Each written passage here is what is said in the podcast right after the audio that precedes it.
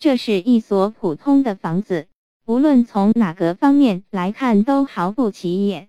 也许这所房子只对唯一一个人有着特殊的意义，那就是阿瑟·邓特，而这也仅仅只因为他碰巧是住在里面的人而已。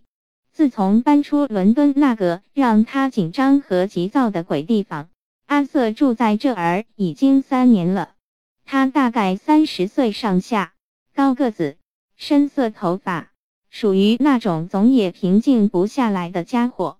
他最大的焦虑就是，周围的人总是问他为什么看上去这么焦虑。他在当地的广播电台工作，他总是告诉自己的朋友们，这份工作比他们想象中的有趣得多。而实际上，他的大部分朋友本身就是在这家电台工作的。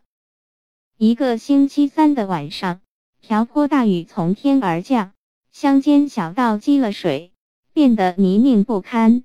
但到了星期四早晨，阳光明媚，照耀在阿瑟·邓特的房子上。不过，这也将是最后一次了。阿瑟并不知道，委员会已经决定要推倒这所房子，修成一条通道。星期四早上八点，阿瑟感觉有点儿不舒服，他迷迷糊糊的醒来，起床。又迷迷糊糊的在房间里转悠。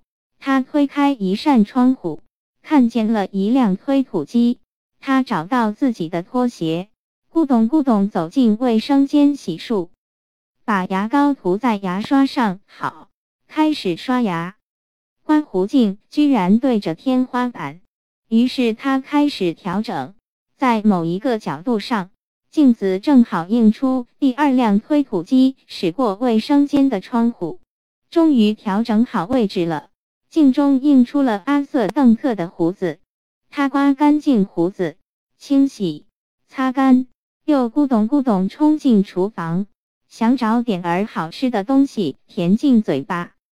推土机这个词儿一度在他脑海中盘旋着，想找到什么相关联的东西。厨房窗外的那台推土机可真是个大家伙。阿瑟盯着他，他站在那儿，回想着酒馆。他想起来了，哦，天啊，那家酒馆！他模糊的记得自己当时发了火，是为了某件似乎很重要的事发火。他当时正在向别人讲述这件事，不厌其烦的详细讲述着。那是他刚刚知道的关于一条新通道的消息。这个消息应该已经传出来好几个月了，但看上去居然没有谁知道，真够荒谬的。他喝了口水，这事儿得去解决掉。他决定了，没有人想要这条破通道，委员会根本就站不住脚。这事儿得去解决去。天啊！这酒还真醉得不轻。他望着穿衣镜中的自己，伸了伸舌头。黄色，他想。于是，黄色这个词儿在他脑海中盘旋着，想找到什么相关联的东西。十五秒钟过后，他来到屋外，横躺在一辆巨型的黄色推土机前面。这辆推土机正向他的花园小径开过去。普洛塞先生，按照人们的说法，只是一个普通人。换句话说，他属于一种主要由碳元素构成的两足动物，直接从猿进化而来。如果要再多介绍几句的话，那么他四十岁，是个胖子，衣着破旧，为本地的委员会工作。有趣的是，虽然他本人并不知道。但他确确实实是成吉思汗的直系后代，尽管过多的代系和种族的融合早已经改变了他的基因，使他不再具有蒙古人外貌上的特征。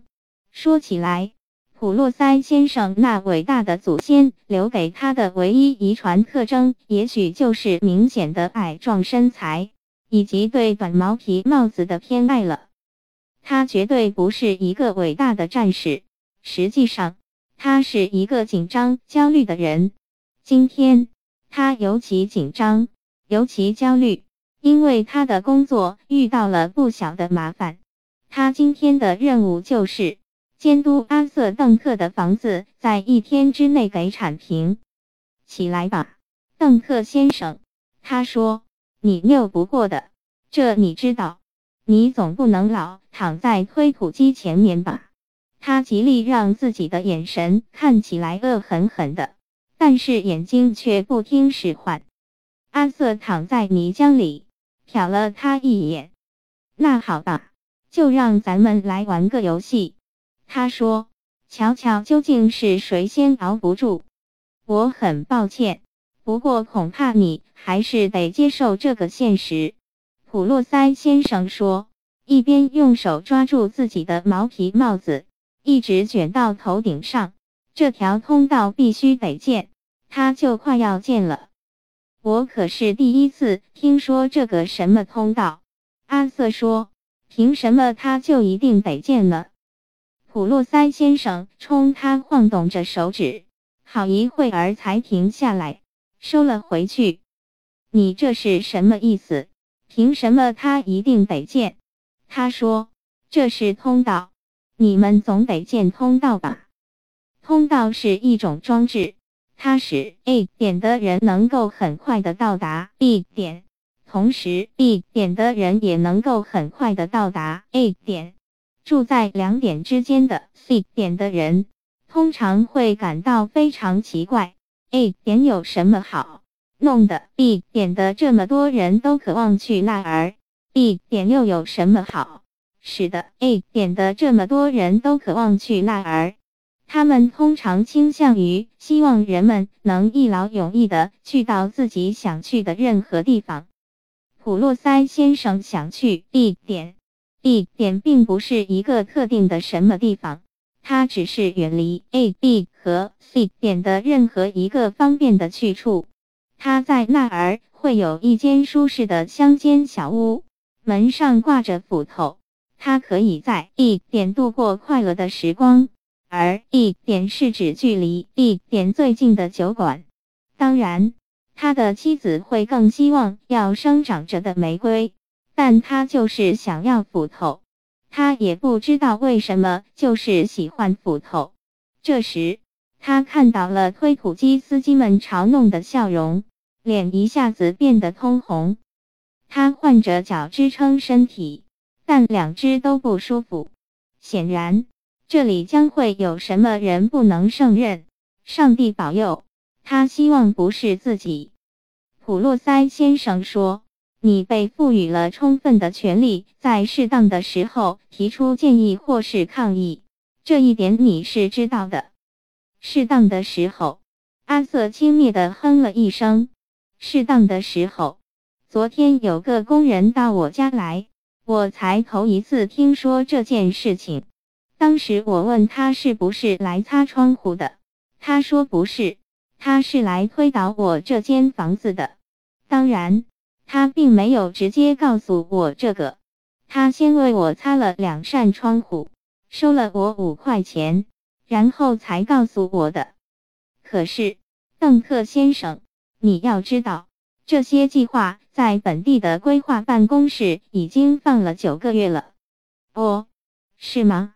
那好吧，我告诉你，我一听到这个消息，就直接去找这些计划来看。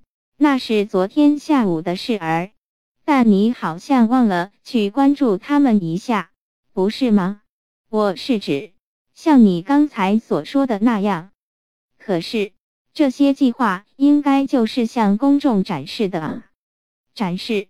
我最后不得不到地下室里去把它们翻出来。那儿就是我们的展示室啊！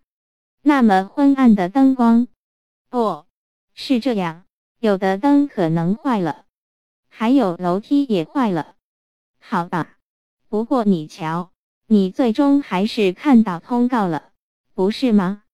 是，阿瑟说，我确实是看到了，只不过是在一间废弃厕所里扔着的一个上了锁的文件柜的最低层，厕所门上还写着“小心豹子”。这时。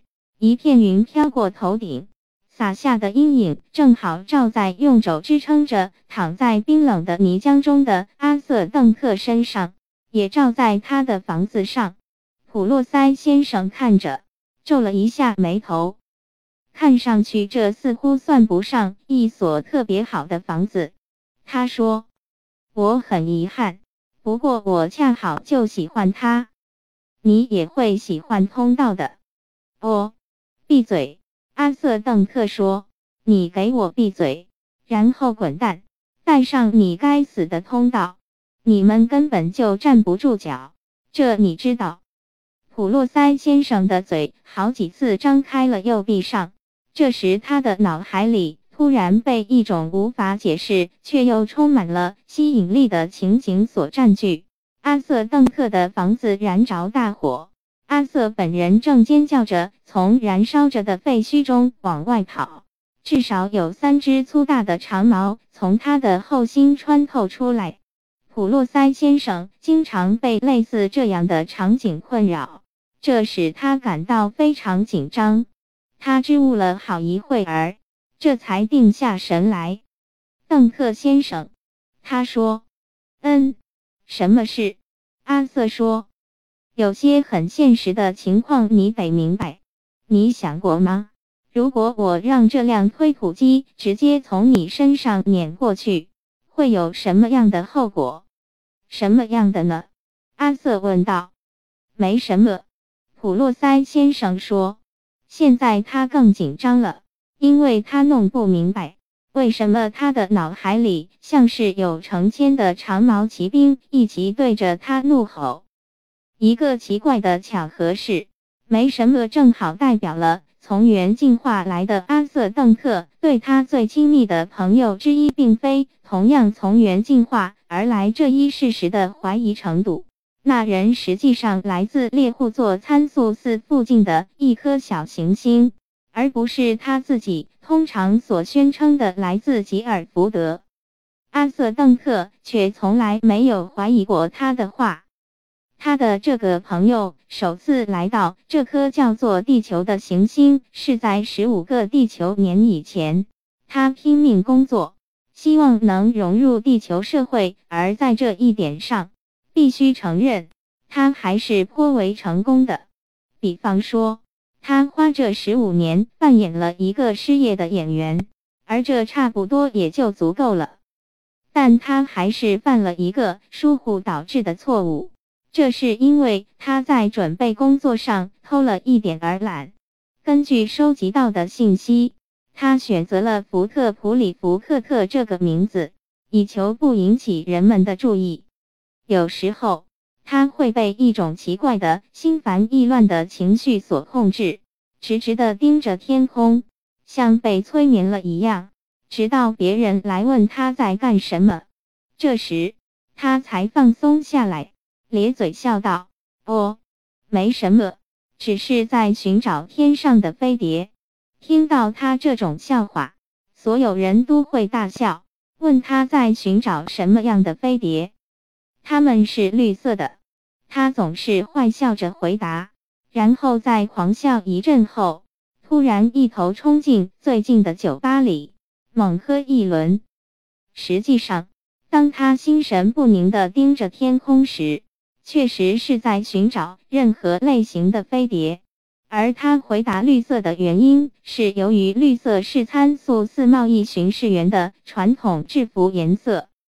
福特普里福克特对于马上会有任何飞碟到来已经绝望了，因为十五年足以使一个人困在任何地方，尤其又是地球这种枯燥的、令人难以置信的星球。福特希望一架飞碟会很快到来，因为他知道如何通过祈雨让飞碟降落，从里面伸出梯子来接他走。他知道如何花一天。不到三十千牛星元的价钱，看到宇宙中的种种奇迹。实际上，福特普里福克特是一个星际漫游者，专门研究那本绝对非凡的书《银河系漫游指南》。人类真是优秀的适应者。到午饭的时候，阿瑟房前的纠纷已经进入了一种稳定的常态。阿瑟已经接受了这样的角色，躺在泥浆里，提一些临时性的要求，像是见见自己的律师和母亲，或者看一本好书什么的。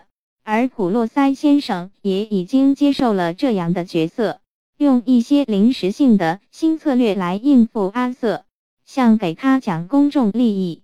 讲工程的进度，讲自己的房子也曾经被拆除，自己连回头看一眼都没有过，以及各种各样其他的甜言蜜语和恶语威胁。推土机司机的角色则是坐在一边，喝着咖啡，静静的旁观两人如何把局势导向符合自己利益的一方。地球照常按自己每日的规律慢慢的转动着。太阳已经开始要把阿瑟躺着的泥浆晒干了，一团阴影又一次掩盖了阿瑟。你好吗，阿瑟？阴影说道。阿瑟向上看去，吃惊的发现福特普里福克特正站在他上方。福特，嘿，你好吗？还行，福特说。喂，你很忙吗？我能不忙吗？阿瑟嚷了起来：“我一个人在这里阻挡这些该死的推土机，要不然他们会推倒我的房子。不过话说回来，哦，不，也不算太忙。怎么，有事儿吗？”他们俩在一起时，阿瑟从来没有嘲笑过参宿四，除非集中精力。福特普里福克特总是注意不到这一点。他说：“那好。”这儿有什么地方可以谈话吗？什么？阿瑟·邓特一时没反应过来。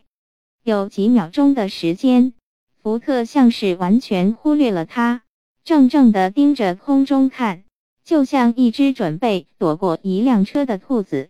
然后，他突然在阿瑟身边蹲下来。我们必须谈谈，他急切地说。好吧，阿瑟说，谈谈。还得喝点儿，福特说。交谈和喝酒都相当重要。哦，我们这就去村里的酒吧。他又看了看天上，紧张而又期待。嘿，难道你还不明白吗？阿瑟嚷道。他指着普洛塞说：“这家伙想推平我的房子。”福特望着他，显得很困惑。那好啊。你离开了，他不就可以干成这件事了吗？他问道。可是我并不想让他这样做啊。哦，嘿，你这是怎么了，福特？阿瑟说。没什么，真的没什么。你听我说，我必须告诉你一件事，这也许是你听说过的最重要的事情了。我必须现在就告诉你。还必须在马和马夫沙龙酒吧里。为什么？因为到时候你会需要一杯够劲儿的酒的。福特盯着阿瑟，阿瑟惊讶地发觉自己的意愿开始变得薄弱起来。他丝毫没有意识到，这是由于福特使出了一种古老的喝酒游戏的伎俩。那是福特在那些为猎户座贝塔星系的矿区提供服务的超空间港口里学会的。这种游戏和地球上称为印第安摔跤的游戏差不多。具体是这样玩的：两名比赛者分别坐在桌子的两侧，每人面前都摆着一个玻璃杯子，桌子中间放着一瓶杰克斯酒。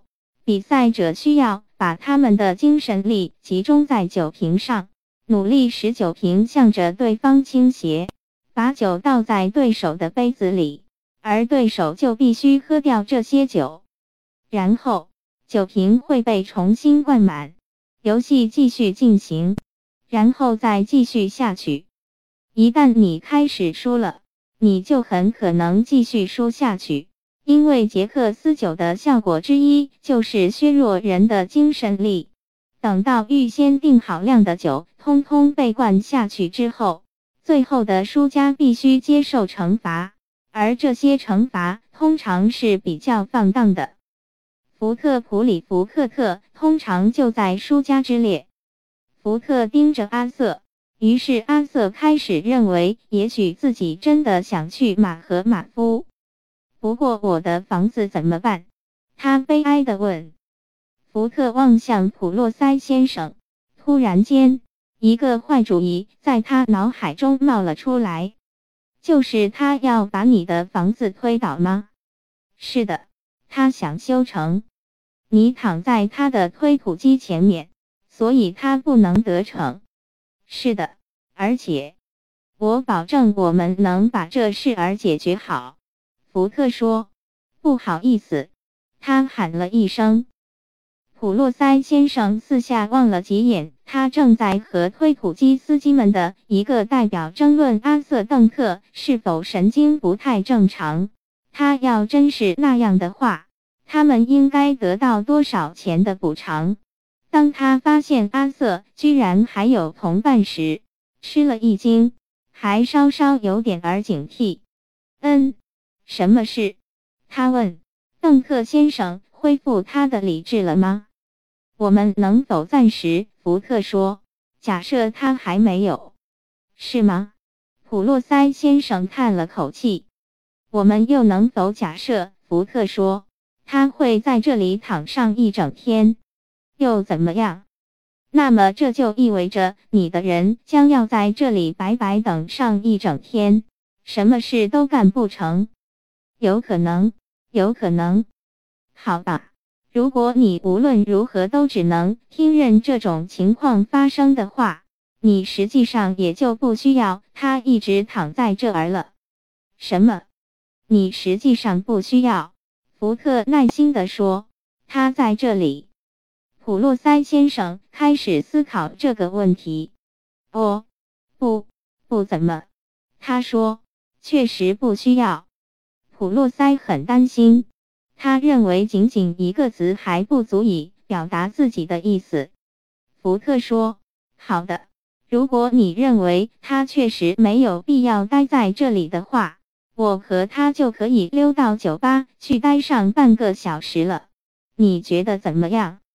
普洛塞先生认为这听起来相当疯狂，听上去很有道理。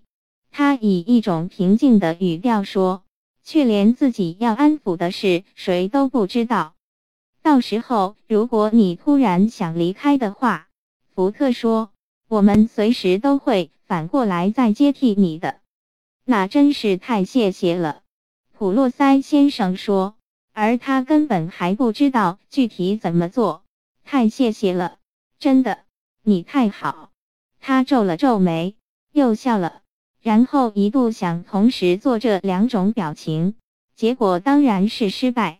他用手紧抓住自己的毛皮帽子，在头上转着，想找个合适的位置戴。他只能假设自己已经胜利了。那么，福特普里福克特继续说：“你愿意到这边来躺下？”什么？普洛塞先生问。“哦，我很抱歉。”福特说：“也许我没能把自己的意思表达清楚。总得有人躺在推土机前面，不是吗？否则这里就没有什么能阻止他们开进邓克先生的房子了，不是吗？”什么？普洛塞先生再一次问道。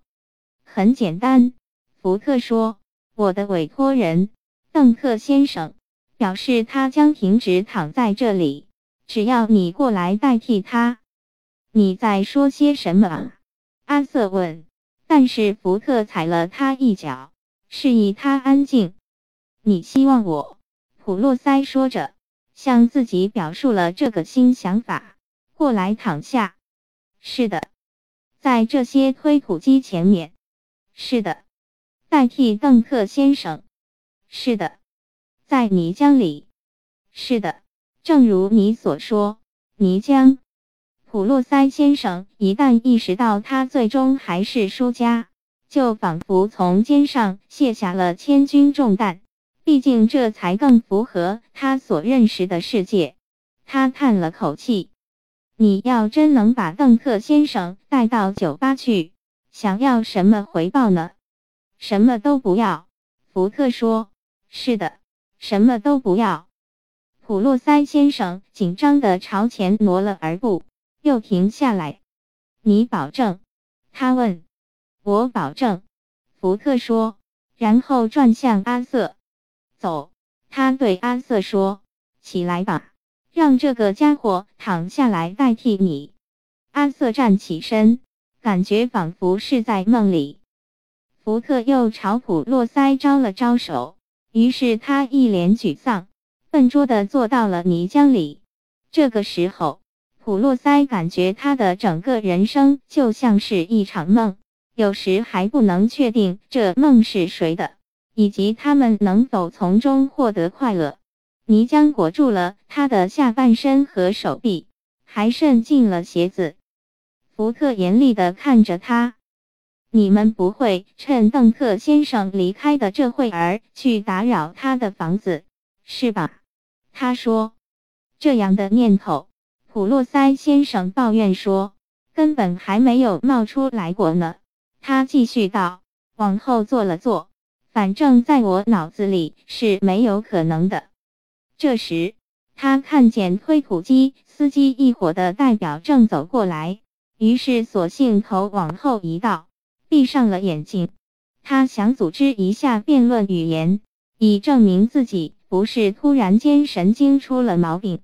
不过这一点看上去不大可能。他的头脑里仿佛充满了噪音、马、烟雾以及血腥的气味。每当他感到自己很悲惨，或者是成了牺牲品，就会出现这种情形，连他自己也解释不了。在某个我们一无所知的空间里，伟大的可汗愤怒地咆哮着，但普洛塞先生却只是微微的颤抖和呜咽。他开始感觉到眼帘后面快有泪水流出了。官僚政治一团糟，愤怒的人躺在泥浆里。身份不明的陌生人带来解释不清楚的屈辱，还有不知道从哪儿冒出来的一队骑兵在脑子里嘲笑着自己。天啊，这是什么鬼日子？什么鬼日子？福特普里福克特知道阿瑟的房子现在被推倒了没有？这个问题的价值甚至不止一对澳洲野狗的腰子。阿瑟依旧很担心。我们能相信他吗？他问。就我自己来说，我相信他，直到地球的毁灭。福特说。哦，是吗？阿瑟说。我们离地球毁灭有多远？大概十二分钟的路程。福特说。走吧，我需要喝一杯。